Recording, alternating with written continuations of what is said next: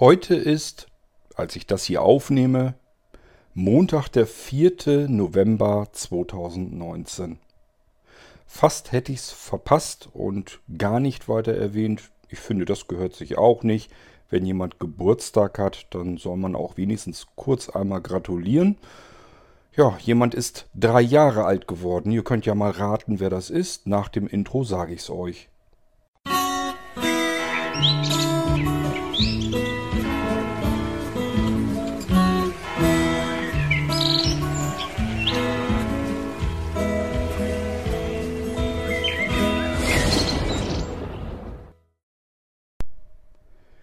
Demnach muss es ja so ungefähr Ende Oktober gewesen sein, als ich mal wieder im App Store bei Apple herumwirbelte und mal wieder schaute, das habe ich zwischendurch immer wieder mal getan, mich mal umsah nach Apps, mit denen ich würde mobil, wo ich gehe und stehe, irgendwas aufnehmen können.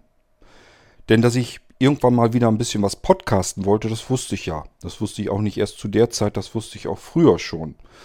Ich hatte da ja durchaus Lust zu, so ist es ja nicht. Ähm, ich hatte nur keine Zeit und keine Muße, äh, mir das alles am Rechner einzurichten und fertig zu machen und mich dann um alles einzeln kümmern zu müssen. Plötzlich entdeckte ich im App Store nun also die Opinion App und dachte, genau das ist das, was du gesucht hast, was fehlte. Das ist der fehlende Baustein. Eine App, wo ich auf eine Taste drücke und ich kann aufnehmen, so lange wie ich möchte und dann nochmal die Taste drücken, Aufnahme beendet. Und wenn ich will, auch Sachen davor packen und dahinter, dass man also ein Intro und ein Outro machen kann oder falls man mal irgendwelche Audiobeiträge oder irgendwas hat, was rein soll, dann konnte man das einfach importieren. Und eine weitere Schaltfläche, damit die dritte im Bunde, die das Ganze veröffentlicht. Ich musste mich um nichts mehr kümmern und konnte alles direkt am iPhone aufnehmen. Ich weiß jetzt gar nicht mehr, ich nehme an, dass ich mir das Mikrofon ähm, vorher gekauft hatte, dieses äh, iRig HD. Ähm, und damit hatte ich eigentlich alles, was ich brauchte. Die Audioqualität war völlig in Ordnung. Ich konnte schneiden, ich konnte Audio importieren und mit einem weiteren Klick war das Ding sofort direkt auf einem Server veröffentlicht. Und dieser Server, das kam glaube ich aber erst später in dem Detail jedenfalls hinzu, dass man auch noch exakte Statistiken hatte. Wie lange haben die Leute was sich angehört und so weiter und so fort.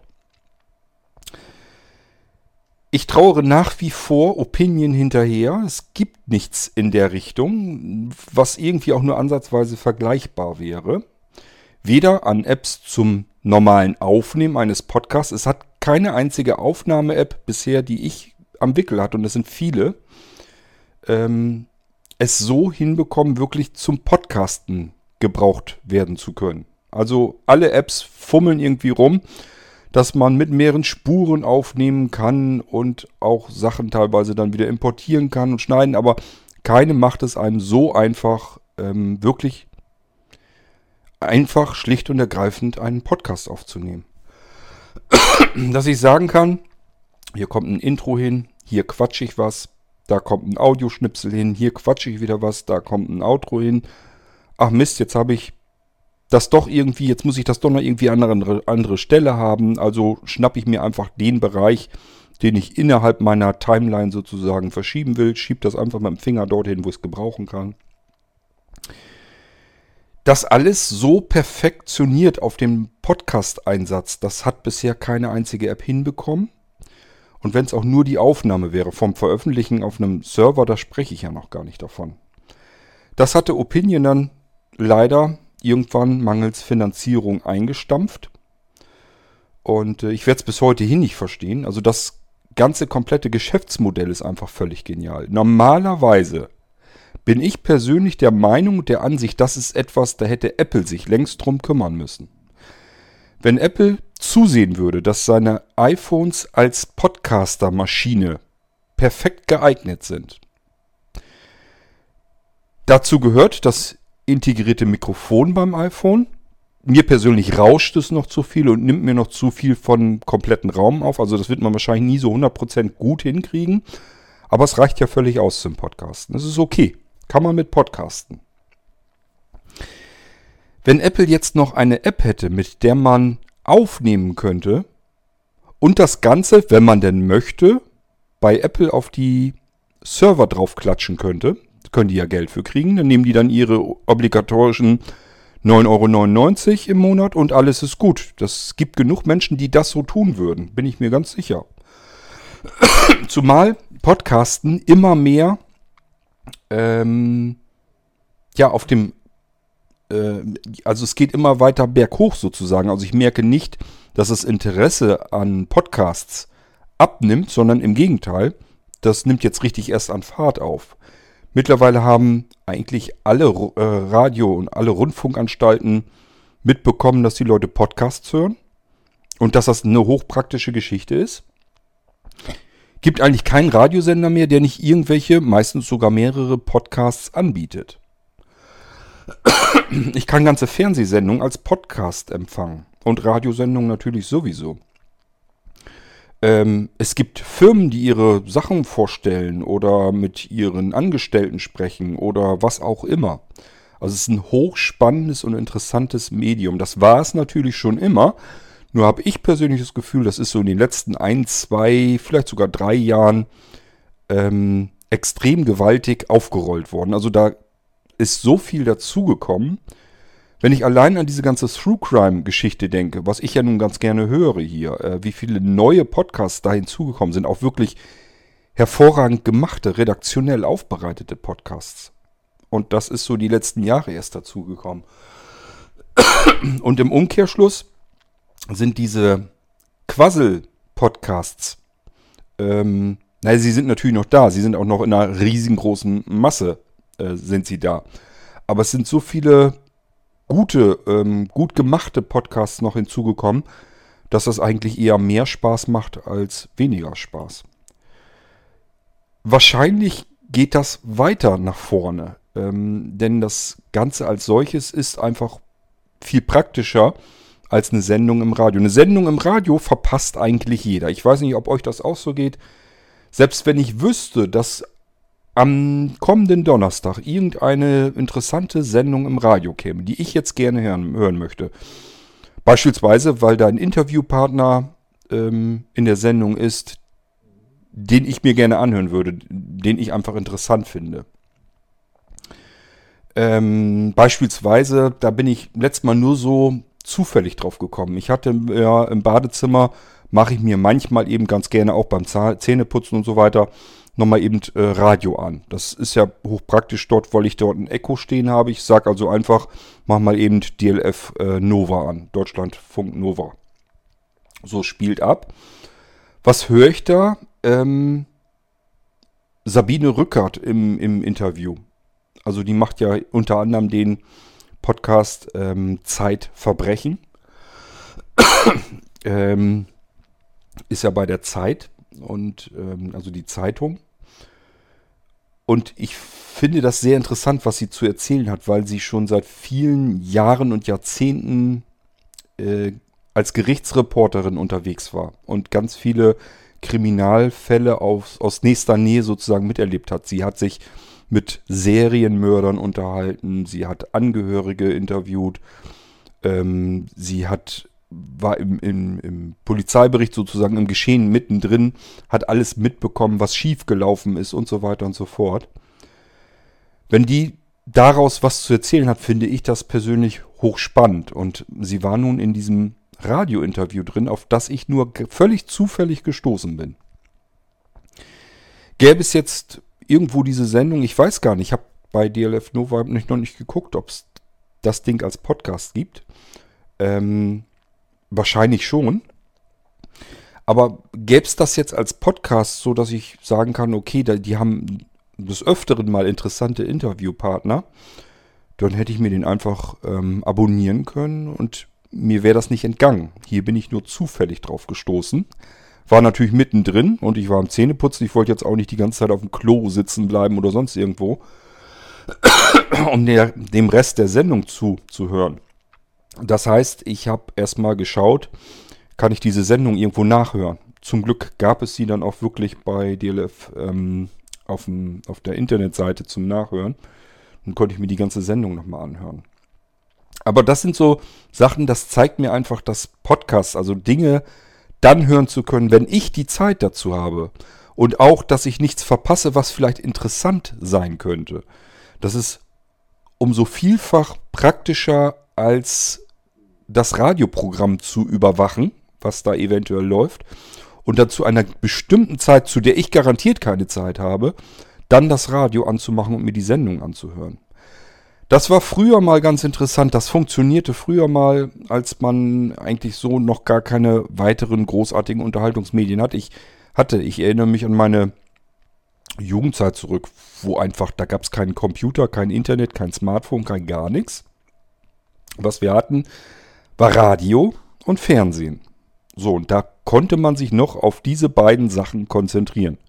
Da hat man tatsächlich noch in die Fernsehzeitung geguckt. Wir haben heute gar keine Fernsehzeitung mehr. Ähm, und man wusste, welche Sendungen man mag im Radio und hat zu der Zeit dann das Radio auch eingeschaltet und die Sendung dann verfolgt. Es gab bestimmte Sendungen, die liefen dann natürlich jede Woche regelmäßig zu einer bestimmten Uhrzeit, sei es nun, ob es irgendein Krimi-Hörspiel oder irgendwas war, oder wirklich eine Sendung, wo vielleicht mal ja die Lieblingsmusik lief, ähm, was auch immer. Das wusste man, wann das kommt und hat dann das Radio eingeschaltet. Das alles hat sich ja total verschoben. Das gibt es ja heute gar nicht mehr. Wann mache ich mir gezielt Radio an? Eigentlich, eigentlich überhaupt gar nicht mehr. Radio ist für mich etwas, ähm, das hat man an, wenn man vielleicht mit dem Auto unterwegs ist. Das war es dann aber auch. Und ich sage ja, was ich auch ganz, ganz selten mache, aber das immerhin mache ich mir ab und zu mal an, ähm, dass ich mir einfach einen Deutschlandfunk irgendwie anmache, weil die dann einfach Sprachbeiträge haben, was Interessantes zu erzählen haben. Also diese ganzen typischen Radiosender, die den ganzen Tag nur irgendwelches schlechtes Musikgedudel, also für mich ist es, für meine Ohren ist es schlechtes Musikgedudel, ähm, abschicken und möglichst billig den Kram da rausrotzen mit vorgefertigten ähm, Zwischengequatsche des Moderators, der da ja gar nicht mehr sitzt, der kommt ja nur äh, einmal her quatscht das alles ins Mikrofon auf, wird aufgezeichnet und einfach automatisch dazwischen geschaltet, sodass der Zuhörer immer das Gefühl hat, da sitzt noch jemand im Studio. Also ich finde das ganz schlimm, was da an Radiosendungen rausgeschmissen wird. Da frage ich mich immer, warum soll ich denn das noch bitte schön anmachen? Wenn ich Musik hören will, kann ich mir besser zu Hause eine Playlist anmachen mit Musik, die ich gerne höre und nicht diesen Schrott, den die glauben, dass gerade das Interessanteste ist. Ähm, mit irgendwelchen blöden Gesabbel dazwischen, das da überhaupt gar nicht immer so richtig zu passt, äh, sondern einfach generell so aufgenommen wird, so dass man es dazwischen mischen kann, nur dass man eben das Gefühl hat, aha, da sitzt noch ein Moderator äh, mit im Studio. Die sitzen ja tatsächlich nur einmal morgens, Berufsverkehr auf dem Hinweg. Und ich glaube, nachmittags, wenn Feierabend ist, dann sitzt da auch jemand und dann können sie nochmal irgendwie was machen. Aber sonst, ansonsten im Großen und Ganzen, nachts ist da gar kein Mensch mehr. Das war ja früher alles ganz anders. Also da saß halt rund um die Uhr, saßen Leute im Studio und äh, da hatte man auch wirklich das Gefühl, man ist wirklich live in einem Radioprogramm dabei. Das ist ja heute alles gar nicht mehr. Kommt ja alles vom Band, der Rotz. Und äh, das macht alles gar keinen Spaß mehr. Und das wurde komplett meiner Meinung nach ersetzt durch den Bereich Podcast. Schade, dass das so ein Problem ist mit Musik im Podcast, sonst wäre das Radio eventuell schon ganz weg vom Fenster. Weil, ähm, ich sag mal, alles, was man an Radiobeiträgen, interessanten Radiobeiträgen hat, das nutzen die meisten, also für mich gefühlt die meisten eigentlich mittlerweile als Podcast. Jeder, der Podcasts kennt und der das benutzt und der sich auf ein Gespräch auch mal mehr als drei Minuten konzentrieren kann, der da noch zu in der Lage ist, der landet früher oder später meiner Meinung nach im Podcast-Bereich, weil der im Radiobereich gar nicht mehr zufriedengestellt werden kann. Und ähnlich läuft es oft auch im Fernsehen ab. Die Sendungen sind teilweise so kurz, dass sie gar nicht ausführlich über ein bestimmtes Thema berichten können. Ausnahmen bestätigen natürlich die Regel. Ähm, aber es sind ganz viele Sachen, wo man sich sagt, das interessiert mich thematisch. Ich gucke mir die Sendung an und habe hinterher immer so ein bisschen dieses Gefühl, als wenn alles in diese Sendung gepackt wurde, einmal nur kurz angerissen würde, als wenn ich so nur Schlagzeilen mir angeguckt hätte, also nur die Überschriften. Und ins Eingemachte, ins eigentliche Thema wird relativ wenig und selten eingegangen. Das habe ich bei Podcasts äh, nicht, weil dort eigentlich nicht mehr auf die Sendezeit oder so geachtet werden muss. Wenn da jemand ist, der vielleicht auch noch zufällig an der Quelle sitzt, am Geschehen direkt und berichtet dann darüber, dann muss der nicht auf die Uhr gucken, wann ist denn die Sendezeit rum. Der kann alles erzählen, was zu diesem Thema gehört. Und wenn das jemand ist, der das richtig gut kann, nicht so wie ich, der sich wiederholt und immer wieder von vorne anfängt und so weiter, ähm, da hat man dann wirklich das Gefühl, okay, es ist jetzt thematisch alles erzählt worden. Weder zu viel, es ist nicht unnütze Plänkelei, um die Sendung voll zu bekommen. Gibt ja keine Sendezeit. Und ähm, es fehlt aber auch nichts. Es wurde nicht abgehackt oder unterbrochen oder abgebrochen oder sonst irgendetwas, weil die Sendezeit eben schon voll war. Also das alles hat man mit Podcasts. Inklusive der Möglichkeit, dass ich sagen kann, mir entgeht keine interessante Sendung mehr. Und ich kann sie mir anhören, wenn ich Zeit dazu habe und nicht, wenn es gesendet wird und ich muss wieder gucken, wie kannst du den Kram jetzt aufnehmen. Also ich finde Podcasts hochpraktisch und wollte im Geschehen natürlich auch irgendwann dann mal wieder mit dabei sein. Ich habe ja sehr viel früher schon Podcasts produziert, jede Menge. Und äh, habe dann ja aus Zeitmangel das nicht mehr tun können und es muss, wie gesagt, so ungefähr Ende Oktober 2016 gewesen sein, als ich nun im App Store die Opinion App gefunden hatte. Und das war der fehlende Baustein, der mir bis dahin einfach noch gefehlt hatte, um wieder Podcasts aufnehmen zu können. So, dann habe ich mit dieser Opinion App natürlich erstmal ein bisschen herumprobieren müssen testen müssen, wie funktioniert das. Habe dann einen Podcast erstellt, habe mir überlegt, wie willst du den Podcast eigentlich nennen. Und ähm, wir waren irgendwie kurz davor, haben uns irgendwas von 100 Wasser angeguckt. Fragt mich nicht mehr, was das war. Der hat ja mehrere Sachen äh, quer durch Europa, ist ja nach 100 Wasser jedenfalls gebaut und gemacht worden. Irgendwas hatten wir an, uns angeguckt. Ich habe mehrere hundert Wasserobjekte im Kopf, deswegen weiß ich nicht mehr genau, was das war. Wir haben uns irgendwo ein Haus angeguckt. Wir haben uns äh, einen Bahnhof angeguckt, der nach 100 Wasser irgendwie gemacht wurde. Also keine Ahnung. Ich nehme an, dass wir uns vielleicht den Bahnhof angeguckt haben in Uelzen oder wo das war. Das ist ja nicht so weit weg. Die anderen Sachen, die sind ja quer durch Europa, haben wir uns meistens irgendwie angeguckt, wenn wir mit Schiffen unterwegs waren, also auf Schiffsreisen. Jedenfalls irgendwie hatte ich was mit diesem Hundertwasser im Kopf. Und ähm, dachte, irgendwie ist das ja ein cooler Name, ein cooler Begriff. Wenn man Hundertwasser sagt, das ist nicht verwechselbar. Das ist mit nichts anderem verwechselbar.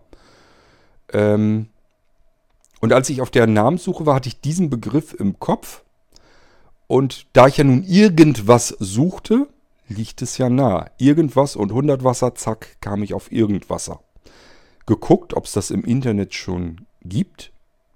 Jetzt bin ich mir gar nicht sicher. Ich glaube, zu dem Zeitpunkt gab es die Domain äh, irgendwasser.de noch nicht. Ich weiß gar nicht, ob es sie heute gibt. Ich hatte ursprünglich vor, mir die Irgendwasser-Domain zu registrieren. Habe ich irgendwie nicht gemacht. Ich weiß gar nicht warum. Wahrscheinlich, weil ich mir gedacht habe, das Ding willst ja irgendwie in Blinzeln integrieren da brauchst du keine eigene Domain. Das kann ja in, in, in Blinzeln mit rein. Hauptsache das Ding heißt eben irgendwas und alles ist gut. Was ich noch überprüft habe, ist, ob es irgendwie was mit irgendwas, irgendwas Verwechselbares äh, bei iTunes im Podcast-Angebot gibt. Gab es aber auch nicht und somit war ich zufrieden und hatte den Namen dafür. Ähm, ich habe dann weiter mit Opinion herumgefummelt und habe dann auch ähm, ich bin gerade überlegen, wo wir da wohl gelegen haben. Denn das erste Bild, was ich für den Podcast genommen habe, habe ich von unseren Urlaubsfotos genommen. Und ich weiß auch noch, welches Foto das war. Okay, waren wir denn da gerade erst in Portugal? Dass ich davon, wahrscheinlich, davon habe ich, glaube ich, die Bilder genommen. Ähm, Doch, das muss das gewesen sein. Das war so aus Portugal ein Urlaubsbild, was ich einfach nur genommen habe, weil ich nichts anderes in meiner Fotobibliothek gefunden habe, was ich dafür jetzt einfach neutral hätte nehmen können zum Ausprobieren. Ich wollte ja diesen Podcast-Feed irgendwie äh, reinbekommen. Hab dann so ein bisschen alles ausgefüllt, was man an Formular ausfüllen muss, damit dieser Podcast-Feed eben online gehen kann. Und ich sage ja, Opinion hat sich wirklich um alles komplett alleine gekümmert. Sogar, ähm, ich glaube sogar, dass das Podcast-Logo, also das Foto, in der richtigen Auflösung war, damit man das bei Apple einreichen kann in den Podcasts. Ich bin mir nicht mehr ganz sicher. Ich glaube, das war aber so, dass man das relativ simpel alles so übernehmen konnte. Ähm, und somit konnte ich dann starten. So, und aus meiner Erinnerung heraus habe ich die erste Sendung aufgenommen und so natürlich auch gleich veröffentlicht. Da ist also dann, da war wirklich, es war einfach nicht nötig, irgendeine Minute Zeit verstreichen zu lassen zwischen, ich habe den Podcast fertig aufgenommen und ich kann jetzt den Podcast veröffentlichen. Das war alles nahtlos, ging das ineinander über. Und so habe ich das auch gemacht und ich meine, das war am 1. November 2016. So, den 1. November 2019 hatten wir gerade erst. Und ähm, ist jetzt nicht so, dass ich es vergessen hätte. Ich habe da schon dran gedacht am 1. November. Ähm, konnte da aber, glaube ich, jetzt nichts aufnehmen. Das passte zeitlich leider nicht und habe mir gedacht, das ist ja alles auch vollkommen egal, denn wir haben ja gerade erst so eine Sendung gemacht zur tausendsten Folge, denn die lief ja auch gerade erst im September, das ist ja noch gar nicht so lange her. Ich wollte dennoch mal eben kurz eine Sendung machen zum dreijährigen Bestehen. Offen gestanden, wenn man das Ganze als Podcast Geburtstag ansieht, bin ich eigentlich ganz froh, dass es üblich ist, ähm, Kerzen auf einer Torte auszupusten, so viel Kerzen, wie es Jahre sind. Das wäre jetzt also auf einer Torte für den Irgendwasser, wären es drei Kerzen, die kann man bequem auspusten. Ich möchte mir gar nicht vorstellen, wie so eine Torte aussehen würde, wenn es nach Episoden ginge. Also wir haben jetzt, wo ich das hier aufnehme, ist gerade die 1040 rausgekommen. Da wären jetzt also 1040 Kerzen auf der Torte drauf. Äh, ich wüsste gar nicht, wie das gehen soll und wie man die dann auch noch auspusten sollte, keine Ahnung. Also von daher ist vielleicht ganz gut, dass man es nach Jahren und nicht nach Episoden macht. Eigentlich war es das schon, was ich euch erzählen wollte, dass wir drei Jahre lang Irgendwasser Podcast haben. Ich hätte zu Anfang natürlich nie im Leben geglaubt, dass ich nach drei Jahren über 1000 Sendungen voll habe. Ähm, zugegeben, manche sind etwas kürzer, es sind aber ja auch eine ganze Menge dabei, die mehrere Stunden lang dauern. Also so zwei, drei Stunden ist ja nun nichts so Besonderes. Das kommt ja relativ oft immer wieder mal vor. Bis hin, ich glaube, die längste Sendung ist fünf Stunden geworden. Ähm, man müsste das alles mal wirklich zusammenrechnen, wie viele Stunden irgendwas da das insgesamt geworden sind. Das würde mich durchaus mal interessieren. Ich weiß bloß noch nicht so richtig, wie ich an diese Informationen genau drankommen kann. Na, vielleicht könnte ich mal in meinem iCatcher nachgucken. Der zeigt mir auch immer Gesamtzeiten von einer Playlist an. Müsste ich bloß gucken, wie ich alle Podcasts des Irgendwas in eine Playlist reinbekomme. Und dann müsste er das eigentlich anzeigen. Wenn er das alles zusammenrechnen kann. Das wird wahrscheinlich auch nicht ganz so einfach sein. Na egal. Ähm, ja, jedenfalls habe ich natürlich am 1. November im Leben nicht gedacht, erstens, dass Irgendwasser drei Jahre alt wird und zweitens, dass ich über 1000 Sendungen nach drei Jahren fertig haben werde. Das war da natürlich auch noch nicht angedacht. Ich hatte damals ursprünglich im Sinn, das habe ich euch zu der tausendsten Folge, glaube ich, auch schon erzählt, ähm, dass ich circa eine, vielleicht sogar mal zwei Sendungen pro Woche rausschicken könnte ich hätte gedacht, das ist eigentlich eine ganze Menge. Die meisten Podcasts schaffen ja nicht mal das. Ähm, das wäre also schon eine ganze Menge. Ich käme einiges zusammen und äh, war so ein bisschen am Überlegen, schaffst du das denn thematisch? Hast du so viel unterschiedliche Dinge zu erzählen, dass du jede Woche so eine Sendung voll kriegst? Und äh, habe dann so gedacht, naja, eigentlich gibt es ja immer irgendwas, worüber man erzählen kann. Ist ja nicht das Problem. Es schießen einem ja ständig irgendwelche Gedanken durch den Kopf und es gibt ja immer was, was einem am Tag über hindurch so passiert. Da kann man ja alles etwas darüber erzählen. Das ist ja nicht das Problem. Also habe ich mir gedacht, okay, das wirst du ja irgendwie hinkriegen können. Dass man das, ähm, naja, fast täglich sogar hinkriegen kann, das hätte ich mir damals auch nicht träumen lassen. Das hätte ich nie im Leben gedacht. Nun gut, es ist so gekommen, wie es gekommen ist. Mir hat es Spaß gemacht, allerdings auch allein deswegen, weil es so herrlich einfach funktioniert aufzunehmen. Hätte ich das Problem immer noch, dass man zum Podcast aufnehmen und zum Schneiden und zum Veröffentlichen an den Computer gehen muss, an den Rechner. Und dort äh, mit dem Mischpult arbeitend ähm, die Aufnahme machen und das dann da am Computer schneiden und dann dort von Hand veröffentlichen, dann hätte ich das mit Sicherheit nicht gemacht. Dann gäbe es keinen Irgendwasser-Podcast. Das macht erst möglich diese komplette mobile Technik. Ein halbwegs vernünftiges Mikrofon, das ich direkt mit dem Smartphone verbinden kann, reinquatschen, aufnehmen und dann weg damit.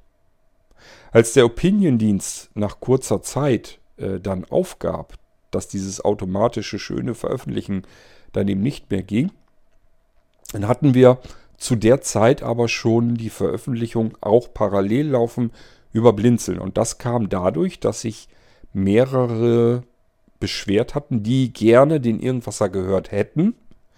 Die haben aber ein anderes Szenario, sich Podcasts anzuhören. Die laden sich die Dinge aus dem Internet herunter und packen die sich bei sich auf spezielle Geräte, beispielsweise auf Daisy Player. Und äh, diese Geräte können mit diesem hochmodernen M4A-Format eben nichts anfangen. Also ähm, die brauchen MP3-Dateien. Dann haben die eben gesagt, Mensch, kann man da nicht was machen? Ich würde mir den Podcast schon gerne anhören. Hätte auch meine typische Abspielgeräte hätte ich hier. Da höre ich mir auch andere Sachen mit an.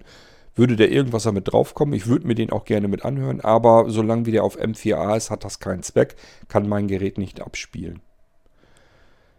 Dann ähm, gab es natürlich ganz schnell andere Hörer, die gesagt haben, Mensch, ich mache mir auch immer diese M4A-Dateien als MP3-Dateien, ist kein Problem, ich kann die ja wieder zur Verfügung stellen. So, und dann habe ich gesagt, okay, wenn wir jetzt also die MP3-Dateien dann schon haben, weil die jemand konvertiert, ähm, dann bräuchten wir eigentlich nur noch jemanden, der einen Feed füttert. Gibt ja Software dafür, so ist es ja nicht. Dann könnte man einen komplett eigenen Feed bei Blinzeln nochmal laufen lassen mit den MP3-Dateien und die Leute können sich das aussuchen. Diejenigen, die nicht warten wollen auf Veröffentlichung, sondern sofort in dem Moment, wenn der Podcast entstanden ist, das Ding auch anhören wollen, die können sich den Feed bei Opinion vom Server abonnieren, haben dann die M4A-Dateien, aber eben sofort, also quasi in dem Moment, wo ich fertig bin mit der Aufnahme, eine Minute später ist das Ding verfügbar. Dann kriegen die schon eine Meldung, ähm, hier, Podcast ist veröffentlicht, kannst du dir anhören. Das war ungeheuer praktisch. Denkt mal an die F-Folgen. Also, wenn Leute mir Fragen geschickt hatten, egal ob per E-Mail oder per Audio, ich konnte, das war wirklich manchmal so, die Frage kam per E-Mail rein, ich saß gerade auf dem Sofa, dachte mir, ja, ist ja kein Problem, hab ja noch eben Zeit, Mikrofon dran, direkt sofort auf diese E-Mail eingegangen, die gerade eben in den Posteingang gekommen ist. Ähm, am iPhone beantwortet, Knöpfchen gedrückt, veröffentlicht und den Link zu der Folge wieder zurückgeschickt. Ihr könnt euch vorstellen, was die Leute manchmal baff waren, dass die mir eine E-Mail schicken und haben vielleicht so eine halbe oder dreiviertel Stunde später einen Link mit einem Podcast, mit einer Podcast-Episode, die, die, äh, die Sie sich sofort auf dem Server fertig veröffentlicht anhören können. Das fiel natürlich alles komplett weg. Das brach weg, als die Opinion-Server abgeschaltet wurden. Und äh, ich konnte dann nur noch die Opinion-App weiter zum Aufnehmen benutzen und musste mir jetzt erstmal eine andere Möglichkeit, einen anderen Weg suchen, den Podcast, die Episoden, die ich aufgenommen hatte, wieder zu veröffentlichen. Hier kam jetzt praktischerweise also ins Spiel, dass wir ja den MP3-Feed sowieso hatten bei Blinzeln. Also der lief parallel halt, weil ähm, damals noch der Ralf sich darum gekümmert hatte, dass die M4A zu MP3s wurden. Die kamen dann wieder auf den Server drauf. Und dort hat Sebastian sich die MP3-Dateien geschnappt und in den Feed wieder reingesetzt. Den er dann selber befüllt hatte. Und somit funktionierte das alles wunderbar weiter. Ich musste jetzt also nur noch zusehen, wie ich meine Folgen direkt auf dem Blinzeln-Server bekomme, damit Sebastian sich sie dort schnappen kann. Also vorher war der Weg so, Ralf hatte sich aus dem Feed mit den M4A-Dateien, also bei Opinion auf den Servern, die Folgen direkt heruntergezogen die in MP3 gewandelt und ich weiß gar nicht, ob er die auf die Dropbox gespielt hatte oder auf den Server. Jedenfalls kamen so die MP3-Dateien zustande und Sebastian hat sich die Dinger wieder geschnappt, hat dann die ganzen MP3-Tags noch gemacht, weil Sebastian hochpenibel, hochpingelig ist, was das alles angeht. Der will das immer ganz exakt und genau haben und äh, hat also die MP3-Dateien sogar noch nachbearbeitet und dann das Ganze in den Feed reingepackt. Und ähm, das galt es jetzt, sich zunutze zu machen. Somit habe ich dann zugesehen, dass ich die M4A-Dateien eben bei uns auf den Server packte. Da der Upload auf den Server oder auch in die Dropbox viel zu lang gedauert hätte. Ihr wisst, ich habe ja manchmal welche wirklich Sendungen, die mehrere Stunden dauern. Das erstmal abzuladen. In der Zeit hätte ich ja längst die nächste Folge schon aufnehmen können. Also das musste irgendwie schneller gehen. Und dann habe ich mir überlegt, okay, du hast ja hier ein Nasslaufwerk und dieses Nasslaufwerk ist ja durchaus in der Lage, ähm, vielleicht Sachen irgendwie hochzuladen. Das hat nicht so richtig gut funktioniert, sodass ich mir eine Software genommen hatte auf meinem Computer, das Syncback Free, und habe das dort eingerichtet. Hier schnappt ihr mal von meinem NAS-Laufwerk das Verzeichnis und synchronisiere das über FTP mit dem Server von Blinzel. Und das hat relativ gut funktioniert. So, das heißt, Sendung habe ich aufgenommen, war fertig. Ich tippe darauf, dass es exportiert werden soll, gespeichert werden soll. Bekomme dann angezeigt, wohin willst du es denn haben. Kann dann hier in File-Browser gehen. Die Aufnahme wird an File-Browser, an die App übergeben. Dort ähm, wähle ich nur noch mein NAS-Laufwerk aus dann den Speicherort natürlich und sage hier wieder einfügen und dann wird die Folge dorthin übertragen. Das geht ratzfatz, weil ich mich in meinem Netzwerk bewege. Also da ist die Geschwindigkeit nur durch die WLAN-Geschwindigkeit meines iPhones gerade begrenzt.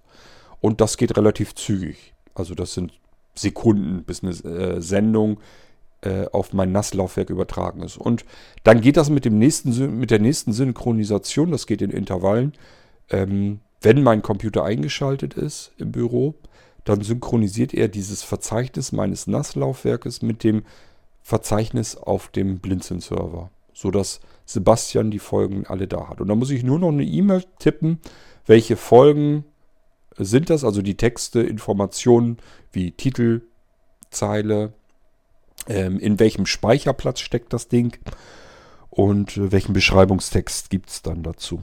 Das ist alles, was ich machen muss und das geht relativ gut. Also ist natürlich lange nicht so schön praktisch wie zu Anfang, als ich das mit einem Tipper äh, an Opinion direkt übertragen konnte. Aber es funktioniert soweit ganz gut. Damit kann ich prima leben und weiter podcasten, auch ohne den Dienst von Opinion.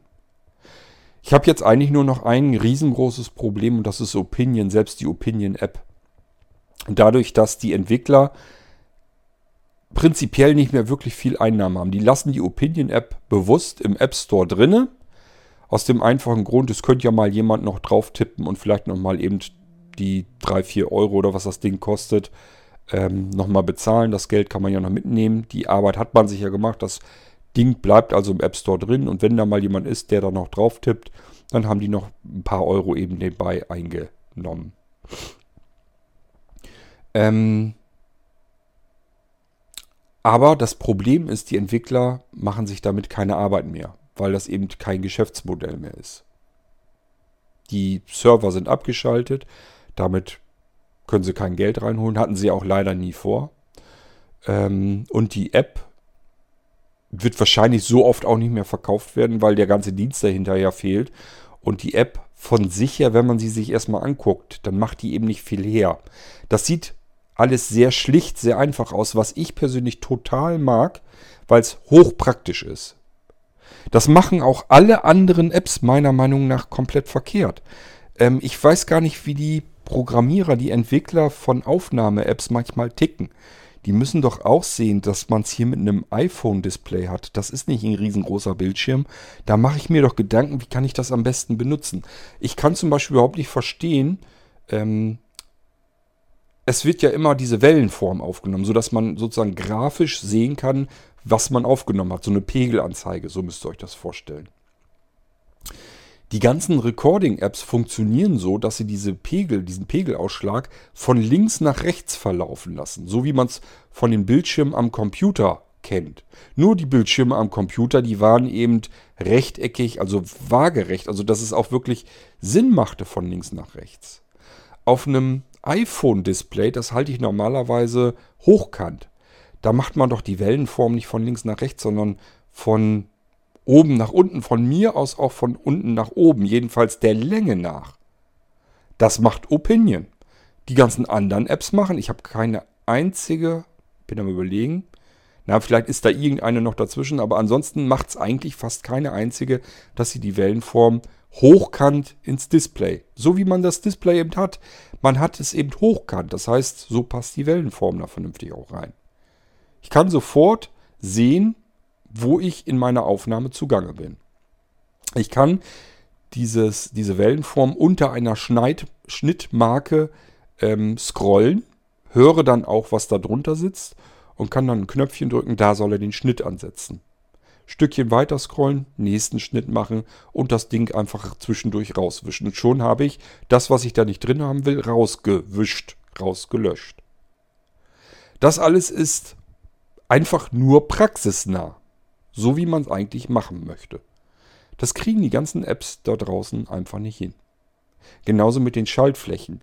Wenn ich ein Smartphone habe und will damit etwas machen, aufnehmen, nebenbei arbeiten. Also es geht nicht darum, dass ich auf dem iPhone am Arbeiten bin, sondern das iPhone wird zu einem Gerät, das ich nebenbei benutze. Wenn ich einen Podcast aufnehme, dann habe ich nicht vor, die ganze Zeit am iPhone herumzufuchteln, ähm, das lege ich dann zur Seite und kümmere mich um das, was ich jetzt gerade ähm, besprechen will. Was ich im, im, in der Aufnahme sozusagen besprechen möchte. So, und wenn ich dann irgendwas machen will, dann muss ich aus einer gewissen Distanz, aus einer gewissen Entfernung sehen können. Erstens, nimmt das Ding eigentlich noch richtig auf? Funktioniert das? Und zweitens, wenn ich jetzt irgendwas antippen muss, dann muss das auch gehen, wenn das iPhone irgendwie mal gerade einen Meter weit weg liegt. Weil ich es eben weit weggelegt habe, mit dem Mikrofon verbunden habe und äh, eigentlich was ganz anderes vielleicht in den Händen halte. Da kann ich nicht das iPhone erst wieder vor die Augen nehmen und dann irgendein fitzeliges kleines Bedienelement versuchen zu treffen mit dem Finger. Das alles haben die bei Opinion richtig gemacht. Schaltflächen drei Stück am oberen Rand. Ich muss eigentlich gar nicht gucken können. Ich muss überhaupt nicht aufs Display gucken. Ich muss nur in die obere linke Ecke, da ist mein Aufnahmeknopf. In die obere rechte Ecke ist, wenn ich fertig bin, um die Aufnahme zu exportieren. Und dann habe ich noch so, ein, so in der Mitte kann man auch noch drauf tippen, falls ich mal was importieren will. Das kann man gar nicht verfehlen. Und während das Ding aufnimmt, habe ich in der Mitte einen großen Batzen mit einem stilisierten Gesicht, wo vor dem Mund Schallwellen sind. Und diese Schallwellen, da kann ich sofort daran erkennen, ähm, spreche ich laut genug oder nicht. Wenn ich zu laut spreche, dann kommt ganz rechts eine dicke Schallwelle. Das ist alles 100% genauso gemacht, wie man das eigentlich benötigt, wie man es haben müsste. Kein anderer App-Entwickler hat das vernünftig gelöst bekommen. Man kann mit den anderen Aufnahme-Apps ganz viel Blödsinn machen. Alles Zeugs, was man nicht unbedingt bräuchte, um einfach nur eine Sendung aufzunehmen. Und ich weiß nicht, wie es mit Opinion weitergehen wird. Ich habe ja jetzt das Problem, dass ich iPhones auf iOS 13 habe Mit den ganzen Geräten, die auf iOS 13 sind, kann ich Opinion nicht mehr benutzen. Wenn man da auf Play drückt, und das muss man leider ab und zu wirklich mal tun, um mal eben zu kontrollieren, hat die Aufnahme funktioniert, ist die Schnittmarke richtig gesetzt. Wenn ich einen Audiobeitrag dazwischen äh, stecke, muss ich mir den anhören, um darauf reagieren zu können. Das alles kann ich unter iOS 13 nicht mehr tun, weil mir dann die Opinion-App leider um die Ohren fliegt, wenn ich auf Play drücke. Und das Schlimme ist auch noch, ich habe nur mein eines iPhone 8 äh, wieder zurückbekommen auf iOS 12, weil Apple diesmal richtig zeitnah, nachdem sie iOS 13 draußen hatten, wenige Tage danach, haben sie iOS 12 den Rückschritt gesperrt. Das, sind, das ist auch so etwas. Ähm, manche von euch denken ja immer, dass ich sehr Apple-lastig bin, dass ich sehr Apple verfallen bin, so quasi wie so ein Fanboy. Ich würde das von mir aus immer ein bisschen weit wegschmeißen. Das Einzige, was ich sagen kann, ist, dass Apple ähm, speziell für mich als Sehbehinderten, mit meiner Sehbehinderung, so wie ich sie habe, das wirklich ganz gezielt darauf die Geräte abgestimmt hat. Das heißt, ich habe bei einem iPhone oder einem iPad immer das Gefühl, ich kann, obwohl ich stark sehbehindert bin, nahezu blind, kann ich vernünftig arbeiten mit den Geräten. So gut wie mit keinem anderen Gerät, egal ob es Android-Gerät ist oder ein Windows-System, spielt alles keine Rolle. Es gibt keine anderen Geräte, kein anderes Betriebssystem als iOS, womit ich so exakt perfekt arbeiten kann, ohne dass ich ständig drüber nachdenken muss, wie kriegst du das jetzt hin aufgrund deiner Sehbehinderung. Das schafft kein anderes Gerät. Das kriegt Apple hin und deswegen arbeite ich Natürlich äh, massiv mit diesen Geräten, ist doch ganz klar. Man arbeitet mit dem, mit dem man am besten, gerade mit einer Behinderung, natürlich arbeiten kann. Alles andere liefert mir erstmal Barrieren, die ich immer wieder habe, teilweise so gravierend, dass ich sie gar nicht umschiffen kann. Es gibt aber ganz viele Dinge, die mich bei Apple richtig ankotzen. Und da gehört dazu, dass sie ein Update rausschmeißen, die Leute penetrant daraufhin nerven, dass man dieses Update machen soll. Man macht es, ähm, hat hunderte Apps auf seinem Gerät drauf und stellt dann nach kurzer Zeit fest, dass irgendwelche ganz wichtigen Apps nicht mehr funktionieren. Die crashen und gehen kaputt. Was ich von sich her schon mal übel finde. Das muss eigentlich nicht sein. So gravierend viel verändert sich an iOS nun auch wieder nicht, dass deswegen Apps einem um die Ohren fliegen müssen. Also ich sag mal sowas wie eine stinknormale Medienwiedergabe aus Opinion heraus. Nur weil iOS ein Update gemacht hat, dass mir deswegen die App um die Ohren fliegen kann, da hat auch Apple mit zu tun. Da müsste sich auch Apple darum kümmern, dass so etwas eigentlich gar nicht passieren darf. Warum das ist, keine Ahnung. Ähm, man muss aber damit rechnen, dass eine App vielleicht irgendwann nicht mehr ein Geschäftsmodell ist für den Entwickler und er aufgrund dessen diese App nicht weiter pflegen wird. Und dann liegt es an Apple, sich darum zu kümmern, dass solche Apps zumindest möglichst lange weiterlaufen. So, gehen wir mal davon aus, dass Apple sagt, nee, interessiert uns nicht so, wie sie sich ja jetzt verhalten. Wenn eine App crasht, nicht mehr funktioniert mit einem neuen iOS-Update, wende dich an den Entwickler. Das ist immer schön gesagt, wenn ein Entwickler kein Geld mehr mit seinen Apps verdient, weil die Leute da nicht so richtig dran gehen, wird der einen Scheißdreck tun und darauf reagieren und womöglich sich nochmal dran setzen und eine alte App wieder erneuern. Das Ding bleibt im App Store, funktioniert dann halt nicht und damit hat sich das Ding für ihn dann auch erledigt. Wer drauf getippt hat und Geld dafür ausgegeben hat, ist in Ordnung, das Geld nimmt er gerne noch mit. Arbeiten wird er deswegen jedenfalls nicht mehr an der App. Und da kann einem Apple 10.000 Mal sagen, man soll sich dann App-Entwickler äh, richten, es nützt einem gar nichts. Der antwortet im Zweifelsfall nicht mal darauf.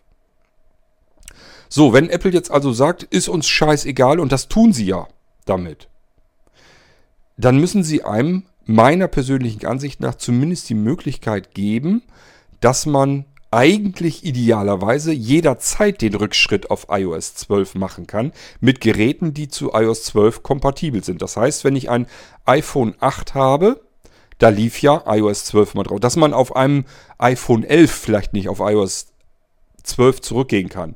Ist okay. Drauf geschissen, ist ganz klar. Ich kaufe mir ein neues iPhone. Da ist die neueste Version dann drauf.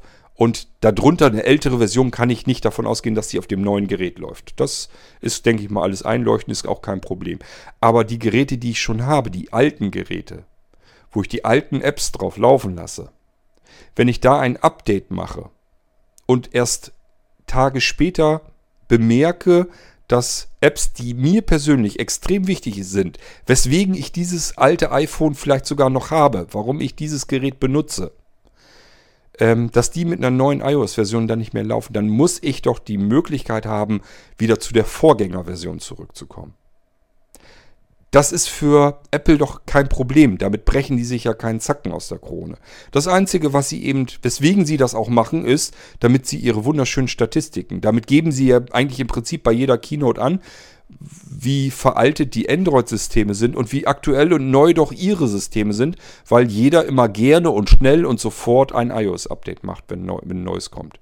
Wie schön ihre Geräte gepflegt werden. Das ist ja auch gut, ist ja auch vorteilhaft. Aber es gibt nun mal Einsatzgebiete und das muss man doch dem Anwender überlassen. Es gibt nun mal Einsatzgebiete, die es erforderlich machen, dass man ein Gerät auf einer älteren iOS-Version weiter benutzt, weil der App-Entwickler einer App, die einem extrem wichtig ist, seine App eben nicht weiterentwickelt und die auf neueren iOS-Versionen nun mal nicht läuft. Apple zwingt einen mehr oder weniger auf einer neuen iOS-Version zu bleiben, kümmert sich aber nicht darum, dass äh, nicht mehr gepflegte Apps vielleicht weiter mit den neuen Versionen weiterlaufen, kümmert sich also nicht um gute Kompatibilität, Klar, die meisten Apps funktionieren. Vor allem, wenn die App-Entwickler da nochmal dran gehen und sie erneuern, ist das ja kein Problem. Wenn eine App älter ist und wenn man im App Store mal guckt und die sind vielleicht ein, zwei oder sogar drei Jahre alt und ich habe eine neue iOS-Version drauf, ähm, ich achte da mittlerweile drauf. Ich installiere die Dinger dann nicht mehr, weil es keinen Zweck hat. Kann gut sein, dass diese App jetzt genau das wäre, was ich eigentlich bräuchte auf dem Gerät, wird aber seit zwei Jahren vielleicht nicht mehr weiterentwickelt. Was jetzt auch kein Problem wäre. Wenn sie läuft, läuft sie ja. Ein App-Entwickler muss sie ja nicht immer weiter äh, entwickeln. Wenn der Funktionsumfang da drin stimmt und die App 100% funktioniert, warum soll er da dran wieder rumfummeln? Ist ja Quatsch. Ist vollkommen okay, wenn die dann zwei Jahre alt ist, aber sie genau das tut, was sie tun soll. Ähm, das Problem ist eben nur, dass ich es nicht weiß. Ich weiß nicht, geht der App-Entwickler da jetzt nicht dran, weil es nicht erforderlich ist, oder geht er da nicht mehr dran, weil er keinen Bock mehr auf die App hat, die weiterzuentwickeln, weil er damit kein Geld mehr verdienen kann. Und so kann ich sie nicht installieren, weil äh, wenn ich sie installiere und sie fliegt mir um die Ohren, weil sie mit der neuen iOS-Version nicht läuft, und das sehe ich, das kann ich eben nicht ansehen vorher, ähm, dann ist es besser, man hat die App gar nicht erst installiert. Denn Apple hat ja bis heute hin kein richtiges System, dass man eine App ähm, ja einfach ausprobieren kann. Das habe ich vor ja zehn Jahren schon moniert, dass man eine App nicht ausprobieren kann. Das heißt, das, das schleppen wir seit einem Jahrzehnt bei Apple mit rum. Das, ich habe damals, und da stehe ich heute auch immer noch zu, Apple weiß doch, wenn ich mir eine App kaufe und installiere und ich teste sie, kann man sogar in der Batterie, im Batteriestatus nachschauen, wie lange habe ich mit einer bestimmten App gearbeitet. Das sieht Apple doch. Dann können die doch auch sagen, probier die App jetzt erstmal aus. Und wenn du die innerhalb einer Stunde, nach der, nach der du sie installiert hast, ähm, wenn du sie dann von deinem iPhone löscht, dann berechnen wir das Ding gar nicht erst. Dann taucht die in deiner Rechnung gar nicht erst auf. Das wäre ein ganz simples, einfaches System. Ich habe eine Stunde Zeit, eine App auszuprobieren. Reicht vollkommen aus, brauche es gar nicht. Von mir aus wird es auch schon 10 Minuten oder eine Viertelstunde tun. Das heißt, ich installiere eine App, kann mir die angucken, probiere die aus, läuft die richtig, funktioniert die, macht die das, was beschrieben ist, so wie ich mir das vorgestellt habe? Wenn ja, alles gut, dann lasse ich sie drauf und siehe da, eine 10 Minuten später kommt die Rechnung von Apple. Wenn nicht, dann lösche ich die gleich runter. Apple bekommt doch das auch mit. Dann können die doch sagen, okay, hat er runtergelöscht innerhalb der ersten Viertelstunde meinetwegen. Ähm, dann war die wohl nichts, dann stellen wir die auch nicht in Rechnung. Ganz simples, einfaches System und jeder könnte eine App testen und ausprobieren, ob sie läuft. Die Möglichkeit gibt es nicht. Ich habe keinerlei Werkzeug, eine App vernünftig auszuprobieren. Das Einzige, was ich tun kann, ist die zu installieren. Wenn sie mir um die Ohren fliegt, ich kann sie nicht benutzen, muss ich die App zurückgeben. Das geht über einen für mich persönlich eigentlich zu komplizierten Mechanismus über eine Webseite bei Apple. Und das muss ich 20-fach begründen, warum ich jetzt diese dämliche, verkackte App wieder zurückgeben muss, weil sie eben Mist baut, nicht richtig funktioniert, weil sie Schrott ist. Und dann kriege ich jedes Mal erstmal eine Standpauke von Apple wieder, ähm, dass das jetzt ausnahmsweise mal geht, dass sie das Geld wieder zurücküberweisen. Ähm, beziehungsweise ja, das Geld zurückbuchen auf die Kreditkarte. Ähm, aber nächstes Mal, das ist jetzt eine Ausnahme, nächstes Mal soll ich besser aufpassen. So nach dem Motto, also so nehme ich es jedenfalls immer wahr. Das kann es doch nicht sein. Und dann bekommt man ein iOS-Update, hat 1000 Apps drauf, die ich beim besten Willen nicht alle innerhalb kürzester Zeit durchtesten kann, aber vielleicht wenigstens eben die wichtigsten. Das tue ich ja tatsächlich auch. Aber da kann eben mal passieren, dass es eben nicht gleich geht. Dann habe ich das iPhone auf einer aktuellen Version und jetzt habe ich das nächste Problem. Ich kann ja auch am iPhone nicht direkt sagen, hier sind mehrere wichtige Apps, die nicht richtig funktionieren. Ich brauche jetzt wieder die Vorgängerversion. Wenn das wenigstens, wenn das wenigstens ginge, dass ich am äh, dass ich beispielsweise das iPhone dann zurücksetzen kann und kann dann sagen, zurücksetzen und bitte wieder in die vorherige iOS-Version, dass er die dann wieder lädt. Dann wäre es auch noch kein Problem. Dann könnte ich mir ein iOS-Update vorstellen, probiere die wichtigsten Apps aus, merke, es laufen verschiedene nicht, die ich unbedingt brauche, gehe dann eben wieder auf Zurücksetzen und sage, aber lad mir bitte die iOS Vorversion wieder rauf auf das Gerät. Auch das gibt es nicht als Werkzeug. Das stellt einem Apple wieder nicht zur Verfügung. Die labern von der Post-PC-Ära, ich brauche keinen Computer mehr, um mein iPhone zu benutzen. Jetzt muss ich aber doch wieder an den Computer und muss mir erstmal iTunes installieren, muss mir erstmal zusehen, dass ich die alte Firmware manuell aus dem Internet herunterlade und muss mir erstmal, das kann ich mir auch nicht immer merken, muss mir erstmal im Internet wieder äh, durchlesen, wie kriege ich es hin, dass ich die alte Version wieder auf dieses Gerät drauf gespielt bekomme. Das alles kann es doch nicht sein. Und das sind so Sachen, die kotzen mich regelrecht an bei Apple, weil es nicht nötig wäre. Es ist nicht unbedingt zwingend erforderlich. Das Einzige, was Apple damit kann, ist seine schönen Statistiken hervorheben und damit rumprallen, wie viele Geräte, alte Geräte von Apple auf aktuellem Stand sind. Im Gegensatz wird ja immer schön gern die Grafik genommen und verglichen zu den ganzen völlig veralteten Android-Geräten. Was erstmal prinzipiell ja auch stimmt, ich habe euch das oft genug auch gepredigt, dass man ein Smartphone nicht auf einem alten Betriebssystem laufen lassen sollte, ähm, damit die Löcher vernünftig zeitig gestopft werden können. Aber es gibt Geräte, die schleppe ich eben nicht ständig mit mir rum, die haben andere Funktionen, andere Aufgaben. Und diese Geräte, da spielt es keine Rolle, in welchem Zustand die sind. Wenn ich ein iPhone im Auto habe, um es dort zu benutzen als Navigation, dann ist das scheißegal, ob das Betriebssystem darauf alt oder neu ist. Weil es einfach überhaupt keine Verbindung mit dem Internet hat. Ich benutze es nur rein als Navigationsgerät. Und wenn ich ein Gerät nutze zum Aufnehmen von Podcasts und das für nichts anderes benutze, dann spielt auch das dort überhaupt keine Rolle, ob es eine Vorversion von iOS hat, ob ich da mit iOS 12 drauf zu, unterwegs bin oder mit iOS 13. Aber die Möglichkeit, auf iOS 13 zurückzugehen, wenn das nicht mehr funktioniert, die Möglichkeit nimmt Apple mir. Und das ist einfach, ja, scheiße. Man kann das nicht anders sagen. Das sind typische Sachen, das kann auch so weitergehen. Also Apple-Bashing wäre jetzt von mir, von meiner Seite aus überhaupt kein Problem. Ich kann in einer Tour so weitermachen. Nur um das nochmal klar zu machen, ähm, ich bin mit Sicherheit kein Apple-Fanboy. Dafür machen die viel zu viel Mist, der eigentlich nicht nötig wäre, über den ich mich auch fürchterlich aufregen kann.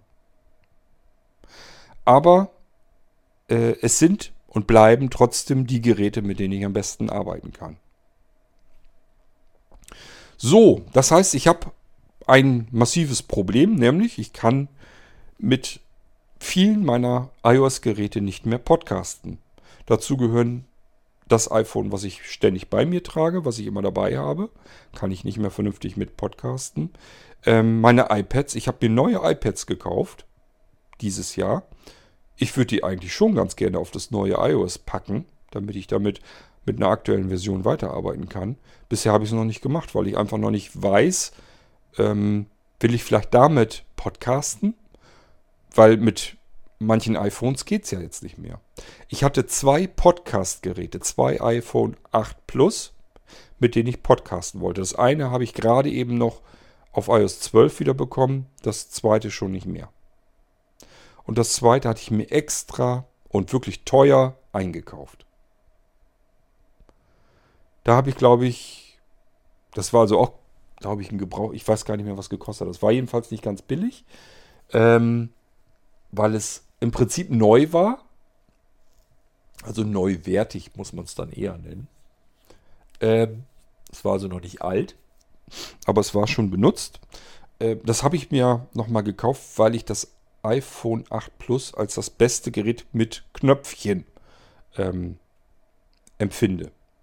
Ist das beste Gerät mit dem ähm, Home-Button und äh, das wollte ich schon ganz gerne haben und das dann als Podcast-Gerät benutzen. Ja, und das, ich weiß gar nicht, wie viele Podcasts ich daran aufgenommen habe. Das waren sicherlich nur ein paar einzelne. Und dann ist ja dieses dämliche iOS 13 da drauf gekommen.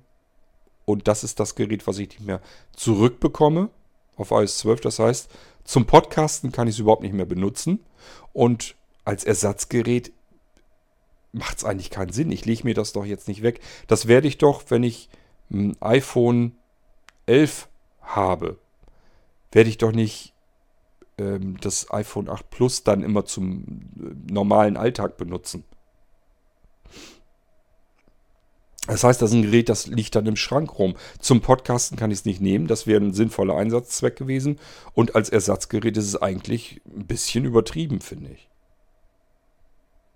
Also ich weiß noch nicht, was ich mir da einfallen lasse. Das ist wirklich total nervig. Ich habe eigentlich im Prinzip etliche 100 Euro zum Fenster rausgeworfen, weil nur weil Apple sagt, wenige Tage nachdem sie iOS 13 raus haben, ach, jetzt sperren wir den Leuten den Rückschritt auf iOS 12 mal.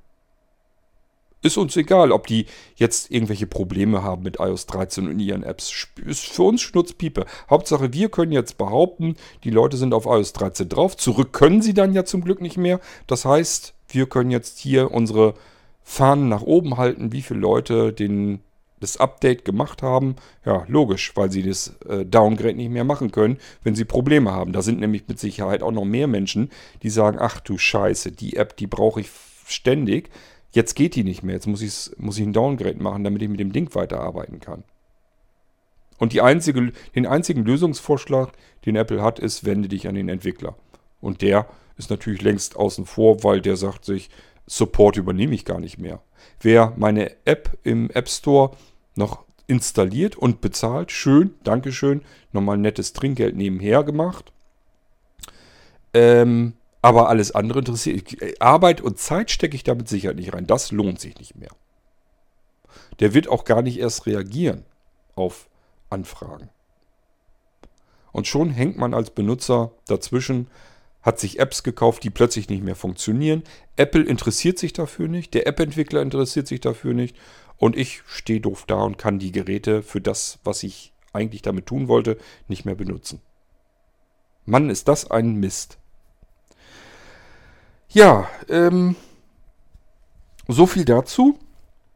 Das heißt, wir müssen mal gucken, wie lange ich mit Opinion weiterarbeiten kann. Ich werde zusehen, dass ich möglichst irgendwie es hinkriege, diese schönen Meldungen ähm, wegzuklicken, wo man immer wieder darauf hingewiesen wird, hier ist ein iOS-Update, installier dir das mal auf dein Gerät, das ist dringend erforderlich. Das muss ich natürlich immer zusehen, dass ich wegklicke und nicht ähm, versehentlich drauf tippe.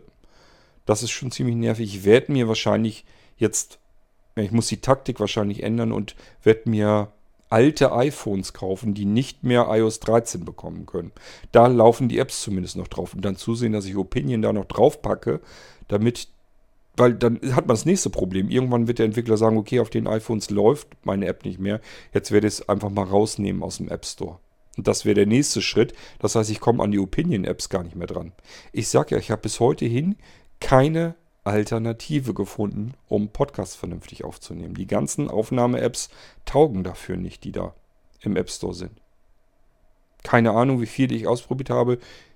Grob geschätzt über den Daumen würde ich sagen zwischen 20 und 30 Apps, Aufnahme-Apps, mit denen ich Podcasts aufzeichnen kann. Die alle taugen aus unterschiedlichen Gründen nichts. Der eine kann prima aufnehmen, man kann damit schneiden, alles ist prima, nur er kann keine externen Dateien importieren. Super Sache. Das heißt, die, unser Podcast hätte weder Intro noch Outro noch Audiobeiträge. Super Sache für den Irgendwasser. Kann ich nicht gebrauchen. Die nächsten können nicht schneiden. Die nächsten, wenn ich da neue Sachen reinhaben will, packen das nicht in die Aufnahme mit rein, sondern öffnen eine neue Spur. Wäre so auch noch nicht kein großes Problem. Nur ist das, wenn man so eine U-Folge macht, solch ein heilloses Durcheinander, wenn man da 15 Spuren und noch mehr untereinander hat, äh, die man dann natürlich auch alle nicht mehr bewältigen kann. Man kann das nicht mehr sehen. Das ist zu fitzelig, zu klein.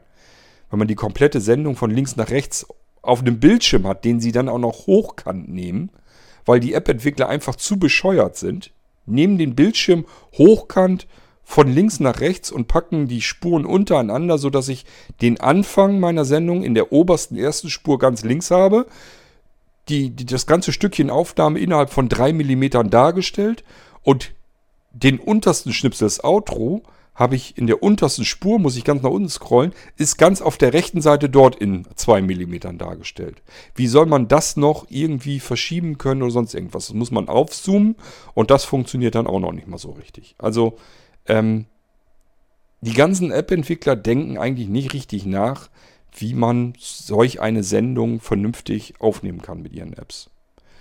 Ich glaube manchmal, die arbeiten so, dass man eine Aufnahme hat, also ein Stück aufnimmt und dieses Stück will man bearbeiten. So funktioniert es überall. Eine Sendung aus unterschiedlichen Audiodateien zusammenbauen und das hin und her schieben dazwischen, exakt positionieren, Sachen zwischen rausschneiden, Intros mit reinpacken und so weiter. Das hat keiner richtig auf dem Schirm. Stattdessen donnert man lieber Effekte rein, die keine Sau braucht. Ich werde also weiterhin versuchen, solange wie es irgendwie möglich ist, mit Opinion weiterzuarbeiten, auf entweder alten Geräten oder auf nicht ganz so alten Geräten, die so lange wie es irgendwie geht, mit veralteten iOS-Versionen dann laufen. Ich werde bloß wahrscheinlich irgendwann an Probleme kommen, dass Opinion gar nicht mehr verfügbar ist, dass ich da nicht mehr dran komme. Dann muss ich einfach gucken, dass ich Geräte hier habe, die am besten gar keine Internetanbindung mehr haben. Das geht aber auch nicht, weil ich die Netzwerkanbindung brauche. Ich muss ja die Sendung anschließend wieder auf meinen Nasslaufwerk packen. Also alles nicht so schön, nicht so einfach. Ich habe hier echt mit Problemen zu kämpfen, die eigentlich allesamt nicht nötig wären.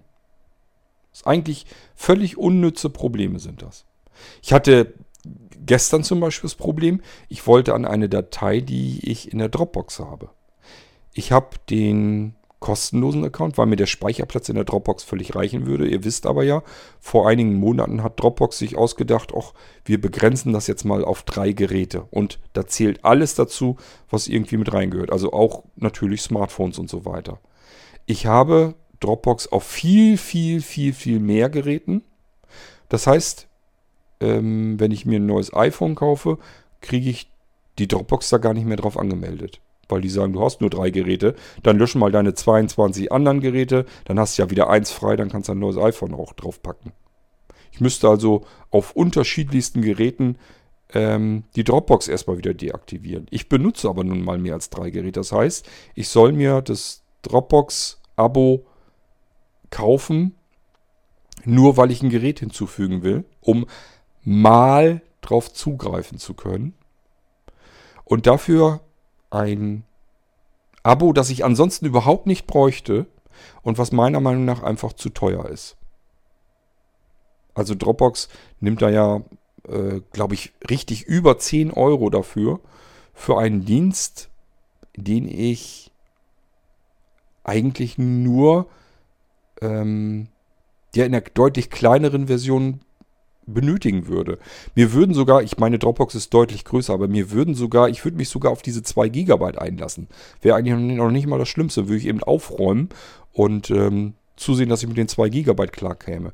Die könnten von mir aus auch für ihre 2 GB 5 Euro im Monat nehmen, das wäre mir scheißegal.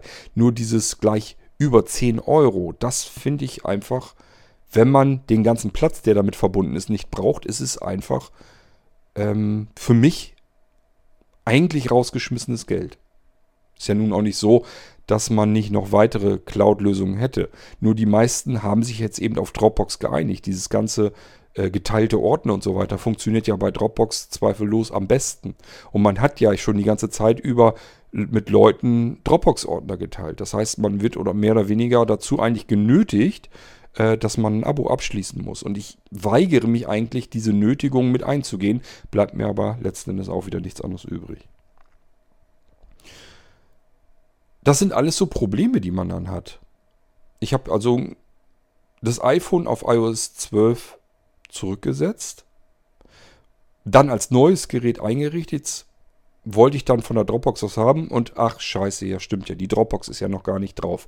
Müsste ich jetzt neu installieren, habe ich gar nicht erst versucht, weil ich ja weiß, wenn ich die jetzt installiere und will dieses Gerät, was schon mal auf der Dropbox angemeldet war, will es erneut, dann sagen die, nö, das ist jetzt für uns wie ein neues Gerät.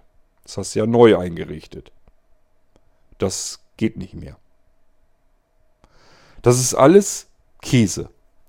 Man hat vorher ganz normal wunderbar arbeiten können und hat es mit verschiedenen diversen Problemen zu tun. Genauso wie unter iOS 13 dieses ganze Sharing nicht mehr richtig funktioniert. Ich kann jetzt nicht mehr exportieren und auf File-Browser drücken und äh, dem sagen, hier nimm mal die, die Datei direkt an. Jetzt muss ich sagen, kopieren, dass die, dass die Aufnahme in der Zwischenablage landet und muss dann manuell File-Browser öffnen, zum Speicherort hingehen und dann eine andere Taste drücken und sagen, hol mir das aus der Zwischenablage und kopiere es mir hier hin. Und das hat auch schon ein, zwei Mal nicht richtig funktioniert. Ich bin mir noch nicht ganz sicher, dass das überhaupt eine zuverlässige Methode ist. Das andere hat immer wunderbar funktioniert. Also, was ich damit sagen will, es kommen fortlaufend neue Probleme auf das Podcasten hinzu hier, ähm, die ich dann erstmal wieder lösen muss. Und das ist eine Geschichte, die nervt einfach, weil das eigentlich etwas ist, was gut funktioniert hat immer.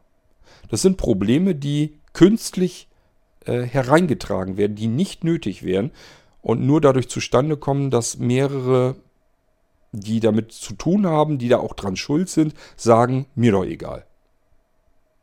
Und das sind Sachen, die nerven einfach.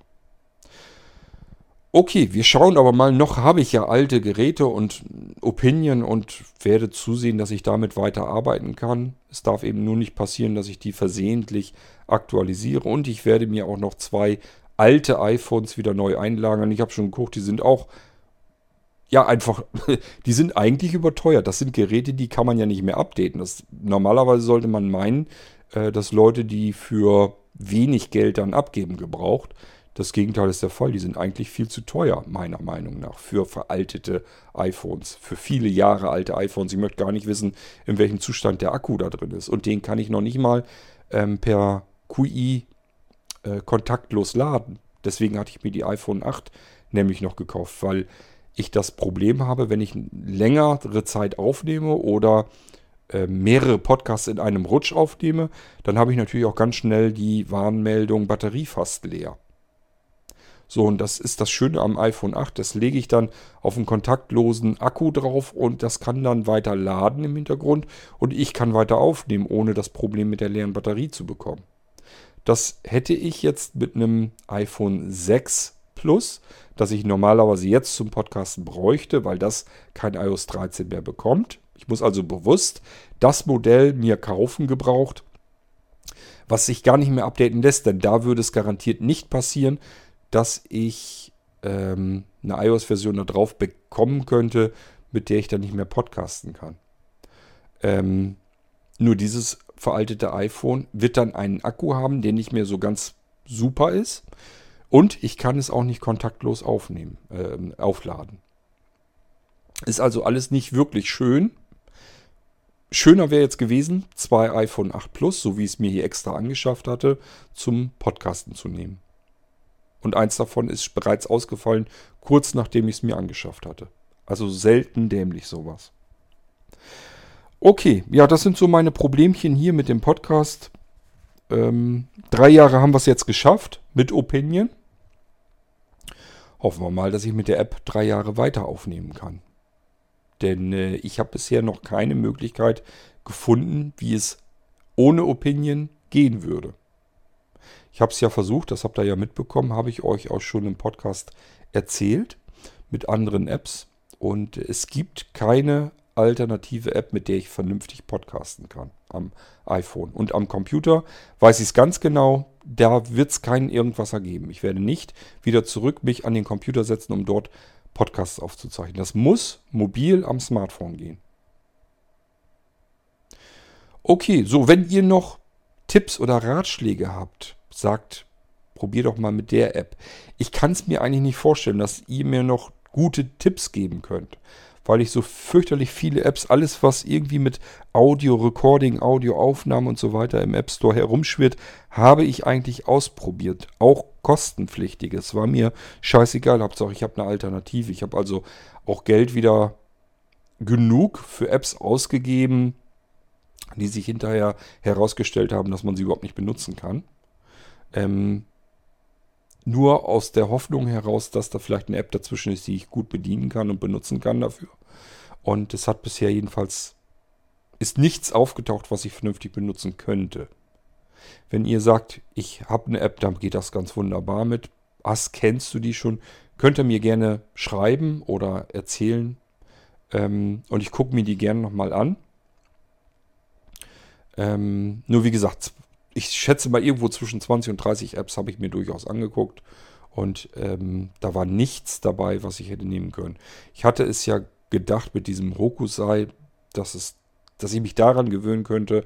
Aber da ist so viel, was Murks ist, was, was einfach nicht funktioniert, was gar nicht geht.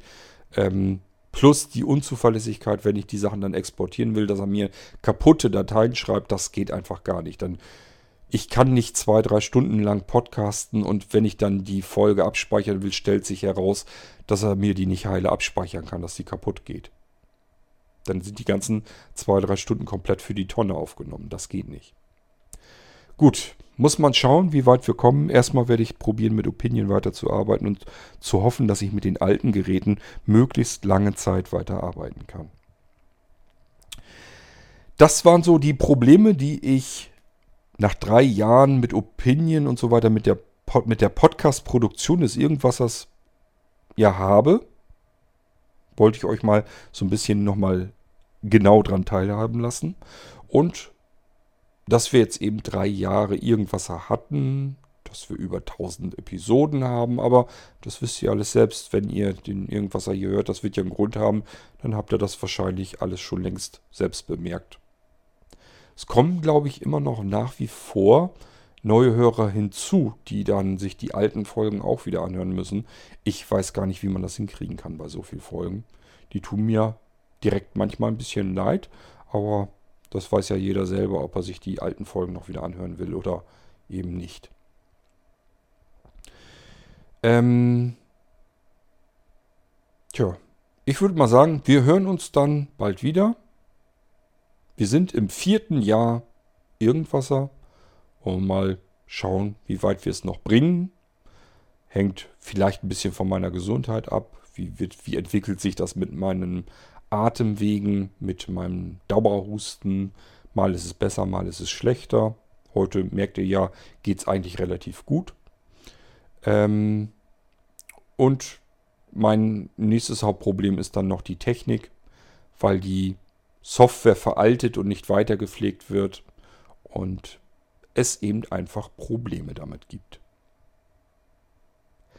Bis zum nächsten Irgendwasser. Macht's gut. Tschüss, sagt euer König Kort.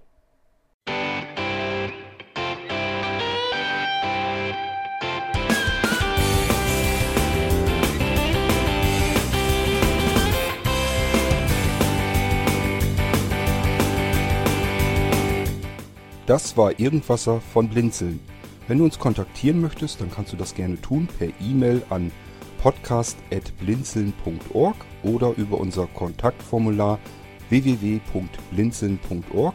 Blinzeln schreibt man in unserem Fall immer mit einem D in der Mitte. Wenn du möchtest, kannst du uns sehr gerne auch einen Audiobeitrag auf unseren Podcast Anrufbeantworter sprechen. Der hat in Deutschland die Telefonnummer 05165 439 461. Und wenn du uns aus dem Ausland anrufen möchtest, dann ersetze einfach die erste 0 gegen die 0049 für Deutschland. Wir bedanken uns für dein Interesse und freuen uns schon darauf, wenn du auch beim nächsten Mal wieder mit dabei bist.